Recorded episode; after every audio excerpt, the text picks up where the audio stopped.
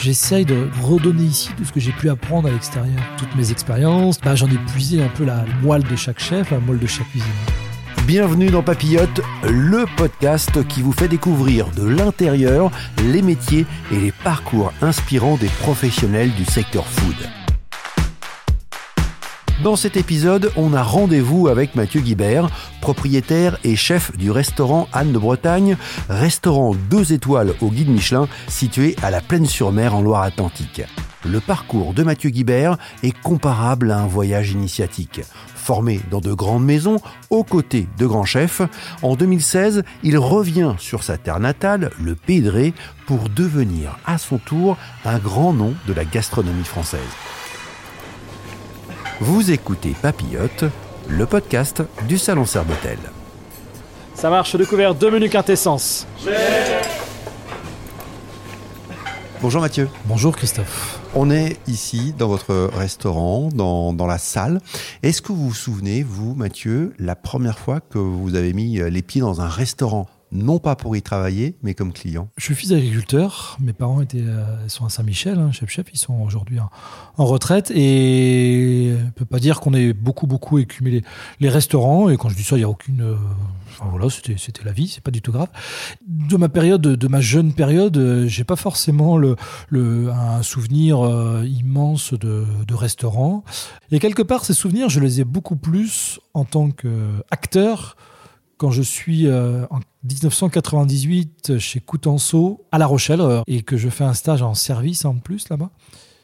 Et là, je me dis, waouh, la claque. La claque, je me dis, mais c'est ça que je veux faire. C'était tellement, euh, tellement organisé, tellement beau, tellement bon, parce que je, voilà, j'étais en service, des fois je goûtais les petites milliardises qui restaient. ah, donc je me disais, mais, mais qu'est-ce que c'est bon, qu'est-ce que c'est bon? Et surtout, je voyais les gens heureux, les clients, je les voyais heureux ravi. Et ça a vraiment marqué mon, parcours et tout ça. C'est une étape. Après, il y en a eu d'autres qui m'ont marqué encore plus. Alors, on va justement parler de votre parcours. Vous êtes né en, 1980, à quelques kilomètres d'ici, à, Saint-Michel-Chef-Chef, parents agriculteurs. Exactement. Pourquoi la cuisine? Mais pourquoi pas? On vous pose souvent cette question? Ouais, régulièrement, bien sûr, bien sûr, bien sûr, mais je trouve ça sain quelque part de poser la question. De ce que je me souvienne, j'ai toujours voulu faire de la cuisine des souvenirs d'enfance qui remontent à 8-9 ans à peu près, euh, enfin pour ma part, euh, des flashs, des, choses comme ça. Je, pourrais retrouver une, une photo d'un carnaval de l'école où j'étais habillé en cuisinier. Mon frère était cuisinier, mon frère est toujours cuisinier. Donc voilà, j'ai toujours voulu faire ça. Quand j'étais au collège, j'ai toujours dit que je voulais faire le lycée hôtelier à Saint-Nazaire. Donc voilà, de tout ce que je me souviens, j'ai toujours voulu faire ça et tout s'est construit autour de ça. Il est vrai que parents agriculteurs, grands-parents, maternels, paternels agriculteurs, donc des, lignées de, gens de la terre, hein, tout simplement. Euh, beaucoup de cuisine à la maison. Maman cuisinait beaucoup, maman cuisine beaucoup. Euh, ma grand-mère aussi, mes grand-mères, ma grand-mère euh, paternelle pour le coup, euh, cuisinait beaucoup, beaucoup aussi. J'allais souvent chez elle. Il y avait toujours beaucoup d'odeurs, beaucoup d'effluves. Donc je pense que c'est, y a une partie de ça forcément. J'ai pas été insensible à ça. le moment du repas a toujours été très important. Après, bah, il faut entretenir la flamme. Hein. C'est pas le tout de trouver sa voie, mais il faut l'entretenir. Ça c'est encore autre chose hein, et peut-être encore plus dans nos époques. Et ça, bah, elle est venue. J'ai parlé de, déclics tout à l'heure en, 98 quand je suis en stage chez Coutenceau. Il y a d'autres déclics aussi professionnels qui me font dire euh, oui, j'aime ce que je fais et je, prends du plaisir véritablement à ce que je fais.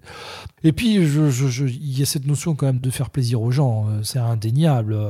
Euh, Bocuse disait toujours il faut aimer les gens pour leur consacrer autant de temps, hein, c'est-à-dire le temps de préparer à manger. Si, si vous aimez pas les gens, c'est plus complexe. Alors bon, forcément que ça reste des, citations et des phrases un petit peu mécaniques. Néanmoins, euh, il y, a ce côté plaisir, bonheur de, de, voir les gens heureux autour de soi. Et ça, ça, je pense que vraiment, vraiment, pour ma part, c'est aussi assez déterminant. Alors évidemment, ce métier, il a fallu l'apprendre aussi. Ça passe par euh, bah, l'école Sainte-Anne, euh, non loin d'ici, à Saint-Nazaire. Vous en gardez de, de bons souvenirs de cette période d'apprentissage? Très bon souvenir. Bon, un parcours à, Saint- à lycée Sainte-Anne assez somme toute euh, classique. hein, euh, le BEP en deux ans avec euh, option cuisine. Après, je, fais un bac technologique. et puis après, je fais mon BTS à, à Sainte-Anne. Donc, voilà, donc le lycée hôtelier, Sainte-Anne en l'occurrence, m'a permis de, bah, d'avoir tout ce bagage théorique, technique. Et puis bah, de me positionner aussi dans des maisons qui me correspondaient. Voilà, c'est quand même eux qui m'ont positionné chez Coutenceau, j'en ai parlé et Dieu sait que ça m'a marqué. C'est eux qui m'ont positionné aussi en termes de stage chez Téléchéa au Cheval Blanc à Bayonne. Et ça aussi, ça a été pour moi, c'était, ça a été révolutionnaire parce que j'avais, j'avais 19 ans et descendu avec ma petite R5 là-bas. euh, vous sortez de, la, de Saint-Michel-Chef-Chef, vous sortez de la, d'une certaine province, hein, de, la- de la- de l'Atlantique, vous arrivez là-bas. Bon, on avait voyagé un petit peu, mais pas excessivement. Et je me retrouve premier week-end d'août et vous faites les fêtes de Bayonne. Et là, vous avez tout le monde avec le foulard, le, patron, la patronne, les parents, le chef. Et là, je me suis dit, waouh, mais qu'est-ce que c'est beau, qu'est-ce que c'est exceptionnel. Et ça, c'est des périodes de vie qui sont exceptionnelles et qui sont liées à mon, travail, parce que je, suis descendu pour l'apprentissage de mon travail, pour en stage. Et ne pas oublier qu'on fait des métiers de telles rencontres, de telles richesses, vous vous retrouvez dans des, dans des situations qui sont juste exceptionnelles. Alors, ce qui est marquant dans votre parcours, Mathieu, assez rapidement, vous faites des grandes maisons. En fait, hein, après euh, le lycée euh, hôtelier, vous avez euh, rejoint l'équipe du Meurice, donc à Paris, aux côtés de Yannick Aleno. Vous avez participé notamment à l'épopée qui va permettre au Meurice de passer de 2 à 3 étoiles Michelin. Le chemin, il était là, c'était de faire des grandes maisons. Peut-être.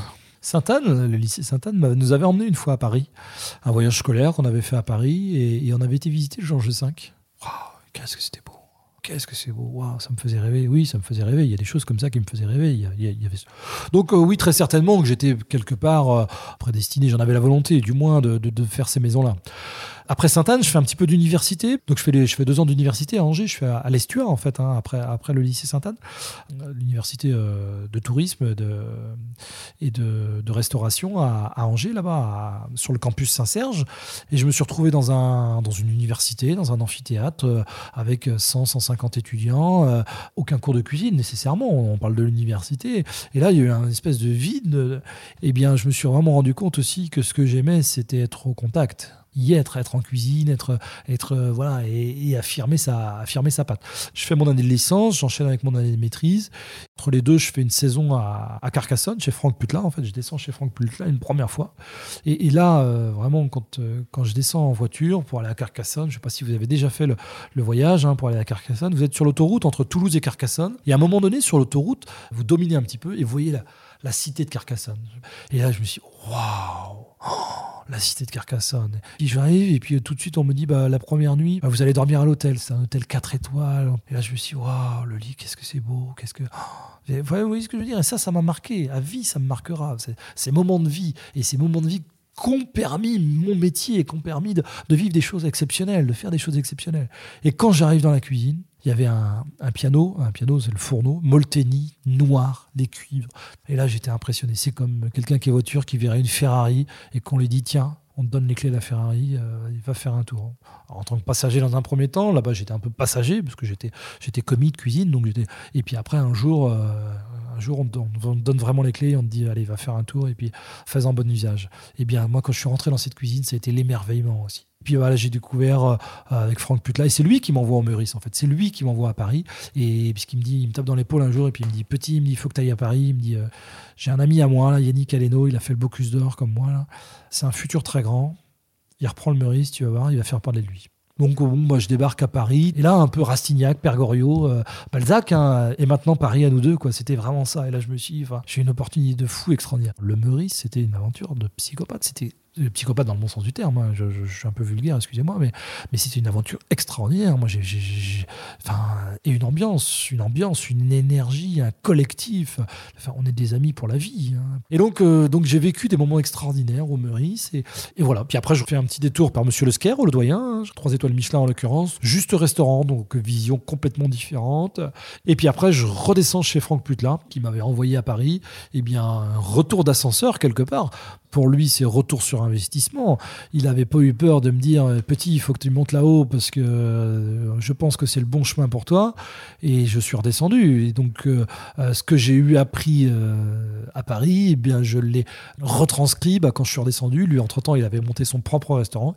Il était devenu chef, propriétaire. Et après, je pars à, Reims, au Crayères, au domaine des Crayères à Reims, rejoindre Philippe Mille, que j'avais eu en tant que sous-chef quand lui, quand on, était au Meurice, en fait, tous les deux ensemble. Deux étoiles Michelin, hein, déjà. le Crayères, ouais. quand j'arrive, zéro. Ils avaient tout enlevé. Enfin, ce qui s'était passé, c'est que les Crayères ont été une maison euh, iconique euh, avec Gérard Boyer, qui a eu trois étoiles Michelin pendant 20 ans, de 83 à 2003. Et puis après, il y a eu un autre chef qui est resté un an, euh, Monsieur Voisin. Et puis après, il y a Didier Elena qui est resté pendant 5 ans, qui a eu deux étoiles Michelin. Et quand Philippe Mille est arrivé, en fait, ils ont, il n'avait jamais été chef auparavant, ils lui ont retiré toute enfin, il, a redémarré à zéro étoile, en fait. Donc vraiment, on a refait le, cursus de, gagner des étoiles. C'est tellement rare dans une carrière d'être dans des, brigades qui gagnent des étoiles au guide Michelin. C'est comme quand vous viviez une montée dans un, dans un club de foot. Ça, c'était fabuleux, une énergie euh, folle autour, de, autour des créères. Je suis resté un petit peu plus de 5 ans, donc j'étais euh, sous-chef de, Philippe Mille. Et puis, bon, voilà, un grand technicien de la cuisine, quelqu'un qui m'a beaucoup apporté, qui a été vraiment. Un, un mentor? Ouais, un mentor, vraiment. Oui, oui, exactement. C'est exactement ça, un mentor. Quelqu'un qui m'a aidé pour reprendre un, un, de Bretagne aussi, qui m'a beaucoup guidé sur, sur les choix, un petit peu, euh, comment lui voyait les choses, et qui m'aura mis en relation avec monsieur et madame Vétélé, en l'occurrence, hein, si près, si loin, parce qu'ils étaient à, à 3 km de chez mes parents et il a fallu que je sois à Reims à, à 700 km pour qu'on soit en, relation et puis pour que les affaires se fassent. Alors on va raconter justement cette histoire de la reprise de cette maison ici à Anne-de-Bretagne à Piriac-sur-Mer. On est en, 2016 ou peut-être en, 2015. 2015. Monsieur et Madame Vétélé qui avait fondé cette maison sont à Reims. Et il y a un vrai coup de cœur pour votre cuisine, c'est ça? Ouais, c'est ça. Donc à la plaine sur mer, hein. vous avez dit Piriac, mais la plaine sur mer. Et donc il y a un coup de cœur pour la cuisine. Vous savez quoi? J'ai retrouvé un papier qui raconte justement votre rencontre. C'est euh, Philippe Vétélé, c'est dans, dans Ouest France, qui dit euh, voilà, j'ai rencontré euh, donc Mathieu, c'était super bon, hyper précis, très fin. Je suis allé en cuisine pour le féliciter et j'ai appris qu'il était du pays de Ré. C'est exactement ça. C'est exactement ce qui s'est passé. Alors moi, je les connaissais parce que forcément, moi, je, regardais ça avec des yeux. Enfin, vous imaginez deux étoiles au guide Michelin à côté de chez mes parents. Enfin, quand ils ont eu la deuxième étoile, c'est en 2010. Moi, j'étais à Carcassonne quand je dis au chef, chef, chef, chef, chef, chef putain à l'époque, chef, il y a un deux étoiles juste à côté de chez moi. Enfin, je trouvais ça extraordinaire. Donc quand ils viennent manger eux à Reims, eh bien effectivement, euh, moi, je savais que c'était eux.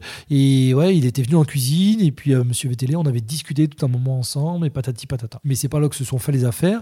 Les affaires se sont, vraiment accélérées quand euh, ils ont été ensemble côte à côte, euh, Philippe Vétélé et Philippe Mille, mon ancien chef, et puis bah, euh, Monsieur Vétélé, dans un relais, dans un marché relais château, en fait, ils étaient côte à côte. Et puis bah, au fur et à mesure de la journée, et bien Monsieur Mille a dit à Monsieur Vétélé, bah tiens, il y a Mathieu qui rechercherait. Quoi, Mathieu, que j'ai vu en cuisine, que je suis venu saluer? Oui, oui, il chercherait à reprendre une affaire. si tu entends parler quelque chose, ah oui, mais ça pourrait m'intéresser. On pourrait être vendeur d'âne de Bretagne. Enfin bon, il a là, je l'ai fait en accéléré, mais, mais, euh, mais ça. Et c'est comme ça qu'en 2015, on, quand j'ai visité la structure, euh, toutes les chambres, le, sous-sol, tout ça, bah, j'ai vu qu'il y avait un potentiel de fou.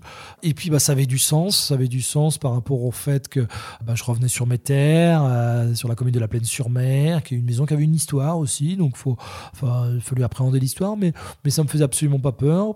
Et puis, puis bah, j'avais un outil de travail aussi qui correspondait à ce que j'avais pu apprendre. On en a parlé tout à l'heure, mais à ce que j'ai pu apprendre auparavant. Voilà, je me retrouvais, j'avais passé 5 ans en tant que sous-chef aux Crayères. Les Crayères, c'est 20 chambres c'est un restaurant d'une quarantaine de places assises, au gastronomie comme ici, deux étoiles Michelin comme ici. Euh, enfin, voyez, donc euh, il y avait quand même des, petites similitudes pour, euh, pour ne pas me faire trop douter de, de ma capacité à pouvoir reprendre ça.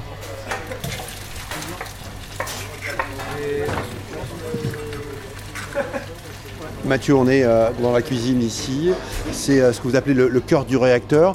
Vous êtes dans votre élément là, ici Oui, oui, bien sûr. Après, ça dépend des moments dans la cuisine. Il y, a, ce moment un peu de mise en place, un peu de toutes ces préparations de base. Puis après, il y, a, le moment du service, qui est un moment complètement différent. Il y a, à 12h30, le restaurant est vide. À 12h45, le restaurant est plein. Euh, nous, on a, entre 14 et 16 tables.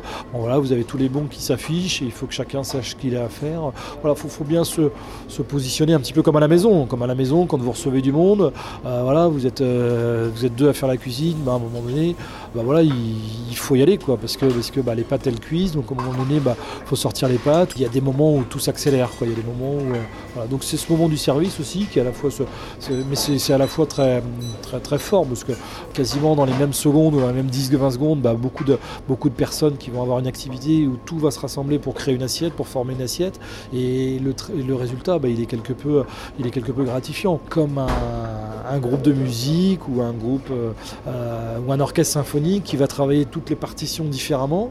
Hein, les cordes de chasse, euh, le, violon, le violoncelle, chacun va travailler différemment sa partition. Et puis à un moment donné, quand tout le monde va se rassembler, et quand on va entendre le résultat, on va se dire waouh, j'ai fait partie de cet ensemble-là. Et c'est ça, qui est, fort aussi. Et puis bon, il y a un, vrai travail aussi euh, pédagogique, il y a un vrai travail. Euh, tant que vous n'avez pas euh, cuit 50 fois un morceau de, viande ou de poisson, eh bien vous ne savez pas cuire. Enfin, il y a, l'art du, geste et de la répétition.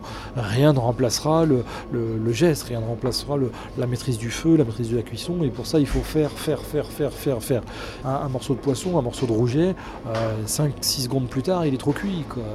Et ça, c'est voilà, c'est vraiment inhérent à, nos métiers. Quoi. Mathieu, la suite, vous la voyez comment? Quels sont vos projets? Le plus grand des projets, c'est de rester debout. Et vous savez, c'est pas aussi. Euh, je vois bien que aucune euh, année se ressemble. Euh, moi, ça fait sept ans que je suis là, émaillé, de, émaillé du Covid notamment. Donc, déjà, perdurer, performer, déjà, ça, ça c'est un vrai sujet.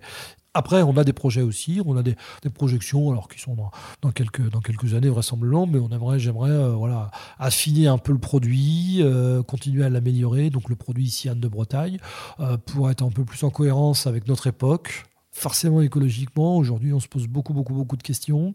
Même moi, je réfléchissais en me disant, mais, mais oui, effectivement, on ne peut pas continuer comme ça. On ne peut pas continuer à, quelque part, consommer autant, autant de choses. Et j'ai pas de réponse. Hein. J'ai absolument pas de réponse.